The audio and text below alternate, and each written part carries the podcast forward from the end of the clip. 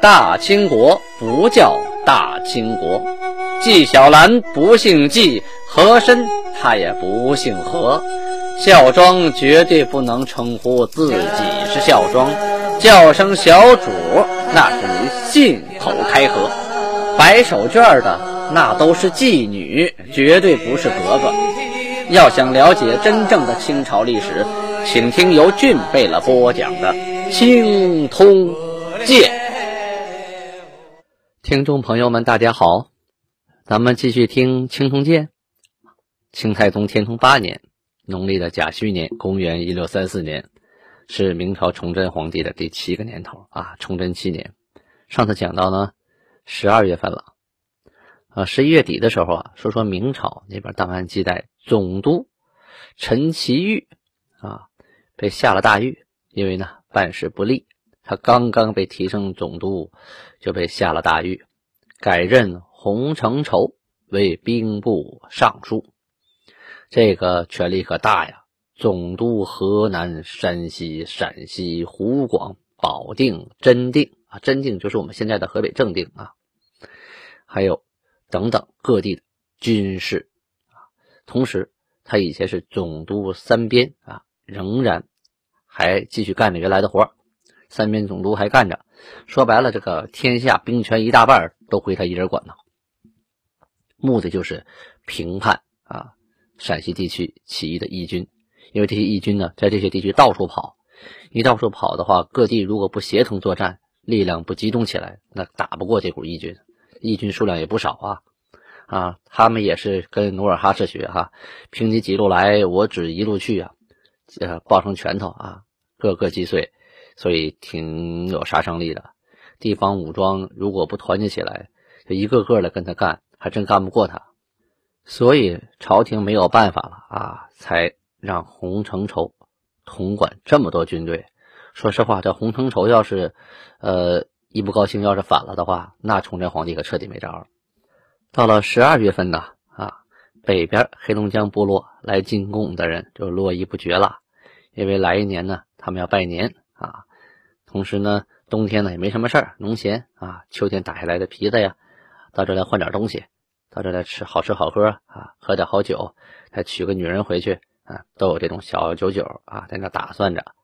十二月初六的时候，档案记录着黑龙江那个地方的杜莫纳，还有南地优，还有贾尔基达，还有嘎拜啊，古尔敦这几个人率领着随从六十九人啊，还有松阿里，就松花江那个地方的巴亚拉氏。森格额驸，还有拉东格这两个人率领着随从五十人啊，都来朝贡皇太极，贡献貂皮。十二月四日啊，皇太极召集了下边各个贝勒，开始确定啊，由哪个人具体来管理、来负责啊，哪几个牛录？档案是这么记录的：宗室。拜依图啊，宗室那就是爱新觉罗家的了啊。拜依图负责三个半牛录，宗室八部海一个牛录，额驸杨古立两个牛录，索海魏齐公衮每个人半个牛录。这个半个牛录啊，不是说把一个牛录割一半啊，然后让你来管，可不是这样，是因为暂时呢，这个牛录的人数还不齐。将来可能会变成一个牛录，现在呢，他们是一个牛录，但人数只有一半啊，让他们来暂时管理。将来人数齐了，再给他呃分满了，就够一个牛录了。额驸达尔哈一个半牛录啊，这一个半的也是啊，补齐了将来就是俩。巴哈纳和罗会啊各半个牛录，一孙一个半牛录，董鄂公主啊两个牛录，啊这里有个公主啊，女人啊。南楚、荷尔本、格巴库各两个牛录，布尔海一个牛录，木尔察、范察各半个牛录，阿山、布尔堪、马拉西、董氏路、温格尼、固山额真叶臣等等啊，给予心腹的胡尔哈人百人啊，设为专管牛录。这百人呢，他不够一个牛录啊，三百人才够啊。但是呢，有这么多胡尔哈人呢，新成的这些牛录得有人管呢啊。一百个人先算一个牛录啊，那将来的凑齐那二百，不就够完整的了吗？额驸、顾三台、诺木婚、科什纳各两个牛录。宗室的色勒、萨比汗，还有昂阿拉、敖队、巴颜、达尔泰，还有额驸苏纳、毛莫尔根、固山额真阿山啊，原来呢都是半个牛录，这回呢因为有战功，就把新来的这个胡尔哈人呢给他们补补齐啊，补成一个全牛录。哎，你看这已经有开始有半个补成全的了啊，令其专管。这个巴都里呀，咱们前面说了，就是佟家是那个佟巴都里啊，他战死了。他原来呀，他就手底下有一个包衣牛录，这回他阵亡了，就命令他的儿子叫卓罗啊，叫也是姓佟啊，佟卓罗啊，来管理这个包衣牛录。和包衣牛录啊，也是牛录啊，这也是三百个壮丁啊，那么一个建制。但是呢，它归主人呢专有。打仗呢，也可以从里边抽调壮丁，同时呢，也服徭役啊，国家摊派的各个项目啊，都有义务啊。但是呢，这个尼禄啊，它不归八旗管啊，它不是每个旗三十个牛录里边的啊，它属于包衣牛录，属于个人管的啊，所以它很特殊。这里再解释一下，包衣什么意思啊？包衣包就是蒙古包的包。这蒙古包是满语啊，不是因为它房子像个圆的，像个包，是因为那是蒙古人的家，所以叫蒙兀包啊。包是满语家的意思，一是的包衣就是家的，就是家里的泥路。包衣大家就明白了。年羹尧是包衣抬旗，包衣是家里的人抬旗入旗了啊。所以呢，大家从这儿就弄清楚了，包衣它是不归这个。整黄镶黄整蓝镶蓝，这个八旗里管的，它是提令的，归主子管的这么个尼禄啊。还有宗室的阿拜、花善、姚塔、吴达海、鄂硕啊，每个人各管半个牛录啊。牛录就是尼禄，尼禄就是牛录啊。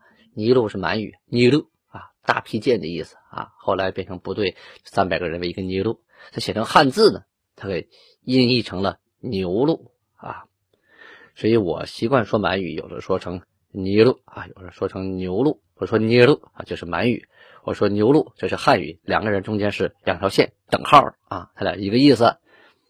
好，往下说，还有韩代等等等等啊，这里没记录，就是也授予了专管的牛路，等于呢这一次啊，从呼尔哈带来这些人，皇太极借此机会呢，就平均了各旗间的牛路，多的砍了，砍了这有人管呢。不归你原来骑了啊，然后呢，少的补补的话也得有人管呢啊，正好就把这些呃没有事儿的或者有事儿的给他划拉划拉分配一下，你管这个，你管那个，嗯，大家都有事儿干了。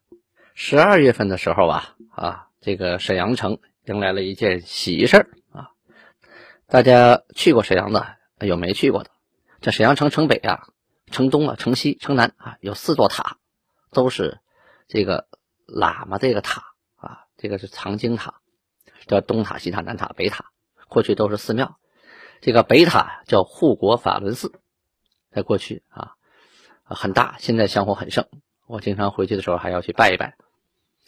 这里讲，在这个月份，摩尔根喇嘛，这个喇嘛的名字叫摩尔根，摩尔根在满语里是智慧的意思啊。摩尔根喇嘛他呢，呃，驮着这个护法。麻哈嘎拉佛的佛像到了圣经，这个护法麻哈嘎拉佛的佛像啊，它主要的作用是保佑一个国家的平安啊。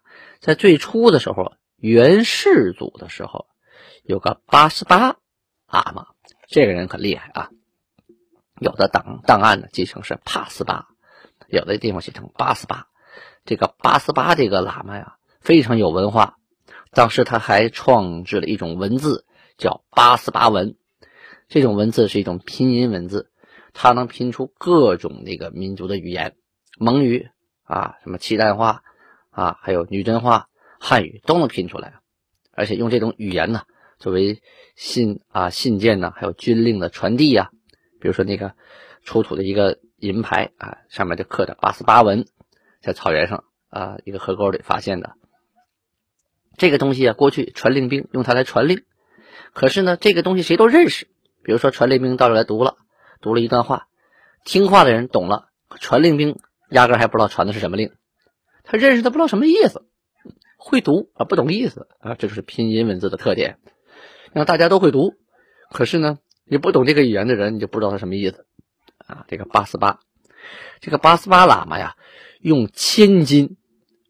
这是这是一个虚指数字啊，啊铸成了护法马哈嘎拉像啊，奉祭于五台山。后来呢，呃，被请到了蒙古萨斯峡那个地方啊，从五台山上给请下来了，移在这个佛像不能说搬的，得说请移啊，这样尊敬啊，请下来搬到萨斯峡这个地方。后来呀，有个喇嘛，这人的名字叫沙尔巴胡图克图啊。这个喇嘛呢，又把这个啊佛像给请请移动地方了，移到了元义，就是元朝的后裔察哈尔国境内啊，给供奉起来了，来保佑察哈尔国。这个现在呢，莫尔根莫尔根啊，这个喇嘛看见皇太极现在已经威德遐迩啊。整个察哈尔国已经没了，已经都都归附皇太极了。这个时候，这个金佛在这儿没有意义啊，送圣经去吧，啊，对，送给皇太极去吧。所以摩尔根喇嘛呢，就带着一些人用车啊，驮的这个佛像，千里迢迢，山路弯弯呐，送到了圣经啊。毕竟这个察哈尔汗他不战自遁逃跑了，这佛像。确实，在那儿也没什么意义嘛。啊，皇太极听说此事啊，就派遣毕里克图囊素啊，代表他到圣经外出城迎接佛像。具体安置到哪个寺庙了，这个档案上没说啊，我也不好瞎猜。到了腊月二十二啊，也是阳历的二月九日了，这个圣经城啊，重新又宣布了禁烟令。哎。禁烟，大家一听想到林则徐了是吧？那非也，此烟非彼烟呐！啊，这个烟呐，就是我们现在说的啊，烟叶、烟草抽的香烟这个东西。当然那时候香烟的加工水平没现在这么高啊，就是老旱烟、辣嗓子那种的啊。你看农村老头拿个烟袋锅，那个东西就是东北大姑娘叼烟袋里头塞那玩意儿，那个烟。这个烟草啊。在此之前就已经传入了金国，金国下令禁止老百姓啊吸食烟草。这个烟草啊，在满语里叫丹巴古，当时呢，也有人管它叫丹白桂，还有叫蛋巴菇、相思草、蛋肉果、丹布龟啊等等，什么名都有啊。总之呢，满语就是丹巴古。像什么丹白桂呀，这淡不归呀，就是满语的音译了。那叫成相思草、淡肉果，这就是汉语给它起的名字了。这个东西啊，那是从朝鲜啊传过来的，所以呢，很多人也管它叫南草。而且哪儿传到朝鲜呢？是从日本啊传到朝鲜的。当时朝鲜管它叫南陵草。后来据有人考证啊，说这个东西啊。它也不是日本产的，它最早啊是从西班牙那边啊，这个那个国家带过来的，由西班牙呢传到了菲律宾，菲律宾呢又辗转呢传到日本，日本呢又传到朝鲜，然后那个女真人呢又从这个朝鲜那儿得的种子啊，就传到沈阳，那沈阳呢开始种这个东西，种完了呢，这个女真人就开始抽这个大木巴古啊，这叫郭信笔。这个词叫“国信笔”，就是抽烟那个抽啊，叫“国信笔”。我小的时候啊，那个老人就说：“你裹呀，裹呀，裹呀，就是让你往里吸啊。”就是东北话有个“裹”，就是满语的“国信笔”。比如说吃奶要说“裹”，奶嘴放在嘴里要“裹”啊。这个不叫小的时候我们也不知道什么意思啊，就现在知道了，就是满语的“国信比”啊，往肚子里吸的意思。这个东西啊，不是金国原有的，也不是土产，所以呢，大部分要靠买，而且加工的也靠人家那个朝鲜那边来。后来的晋国才有的那个种植，但是呃，种植量很少，因为皇家不允许嘛，要吃粮食为主。可是又想抽一口烟，怎么办呢？想抽这口烟就得去拿东西跟人家换，拿钱跟人家换，劳民伤财呀！啊，东西是好东西，但是呢，啊，皇太极禁止他。为什么禁止他？因为老百姓的饭都吃不饱，衣都穿不暖，拿去当了换烟抽，这是什么道理啊？所以呢，政府啊，就是屡屡下通告禁烟。我曾经啊，在这个呃童永功老先生家啊，去他家。探访的时候，老先生正在翻译《圣经》过去的一篇告示，啊，这档案馆里有那么一篇满文的告示，里边讲的还就是禁烟的内容，还禁的就是东北的这个老烟叶大门八股。当时我还不太明白呢，这东北人叼大烟袋，这是一个这个是一个习俗，一个特点呢，为什么要禁呢？再说那个烟叶它也不是毒品呢，为什么要禁呢？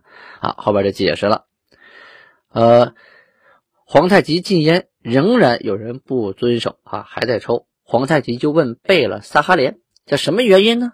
这个沙哈连就向皇太极就回答说：“臣父大贝勒曾言之，就是我爸啊曾说过，此禁止于众人而不禁诸贝勒者，故以我用烟故耳。”意思是说，你不让老百姓抽烟，可是你让这些大贝勒们抽烟，那老百姓自然效仿，他肯定是禁不了的呀。要若欲永行禁止，当自臣等诸贝勒始，就是你要禁止，得从上往下来禁呢。啊，皇太极说呢，哎，这道理不对呀，啊，不然诸贝勒所用，小民岂可效之？如诸贝勒啊，服用雕鼠、舍利逊等物，庶民。亦将笑之乎？啊，这皇太极说了，那啊，贝勒用什么，那老百姓就学什么呀？那贝勒穿穿貂啊，戴舍利逊，那都是上等的皮草，老百姓也学。他说：“比民间食用诸物，朕又何尝加禁焉？”就是老百姓吃的东西，我什么时候禁止过呢？啊，我所以禁烟者，每见穷乏之家。其仆从衣服不周，犹复视此不已，无意枉费，故禁之耳。是说，我经常都看得见的，家里都很穷了啊，仆人衣服都穿不穿不利索，都打着补丁啊，都穿不全，还跑到市上去买烟抽，这不是浪费吗？所以我必须要禁止他。从这段历史就反映出，为什么圣经啊要出那种禁烟的告示？他禁的是老百姓，他禁的不是上层人物。呃，这月明朝这边啊，高迎祥的这个部队出了陕西，进了河南。呃，首先呢，这个义军呢十来万，来往于关中，连营百余里啊，啊，声势浩大。后来高迎祥、李自成啊率部出栈道，听说洪承畴将合诸路兵要对他进行围剿，啊，就躲进了终南山。后来听说洪承畴奔甘肃去了，哎，这个义军呢，趁机会就出了终南山啊，敌退我进嘛，啊，攻陷了关中、陇南地区啊。等洪承畴回来了啊，这部队呢又向东逃去啊，陷了陈州，就是河南这边啊，灵宝啊，还有吉宛、洛阳啊，河南又倒霉了。这就是敌进我退啊。你来我往啊啊！这个义军呢，还有一部分分出一股来啊，直接奔江北地区。江北指的是长江以北地区啊，不是黄河啊。破了英山，就今天的河北省。这就是天聪八年的档案。转年呢，就进入了天聪九年。俊贝了讲这些档案呢，讲的都比较糙。一个是呢，历史记录的比较少。再有一个呢，大同小异，每年的事儿差不多，大年初一都得拜年嘛。从天聪九年开始啊，俊贝勒要跟你讲一个详详细细的金国的故事。天聪九年（一六三五年）不一般，是清太宗皇太极继承父努尔哈赤一夜，励精图治，锐意进取，整治后金国的第九个年头，是皇太极改国号为代清，建元崇德的前一年，同时也是皇太极改国号为满洲的一年。也就是说，这一年就解开了历史的谜团：满洲这一词到底从何而来？这一切都记录在天聪九年档这个满文老档的档案上。天聪七年、天聪八年、天聪九年这三年的档案呢，在乾隆年间编纂的满文老档的时候啊，因为啊纷乱难寻，就没有收入进去。也就是说，在乾隆年间编的满文老档就没有这三年的档案，都是从其他地方的档案里啊东拼西凑凑起来的。也就是说，这三本档案呢，当时没找着。在一九三五年九月份的时候，北京故宫博物院文献馆在整理内阁大库档案的时候，就恰巧发现了这三本满文旧档案呢，其中就有天聪九年档，这可是一个重要的发现啊！这个天聪九年档从正月一直到十二月记录的十分完整啊，十分珍贵，弥补了满文老档的很多的不足。天聪九年档呢，在解放前运到台湾去了。啊，一九六九年台北故宫博物院出版的旧满洲档，就包括了一九三五年发现的天聪九年档。啊，日本东洋文库清史研究室的神田信夫，还有呃松村润，还有冈田英宏，把天聪九年档啊用罗马字啊注音，就是满文的一种转写形式啊，就是可以呢和满文一一对应啊，他们给翻译过来了，同时还翻译成了日文。这本书呢，就叫《天聪九年档》。现在呢，我左手边就放着一本啊，从日本买回来的。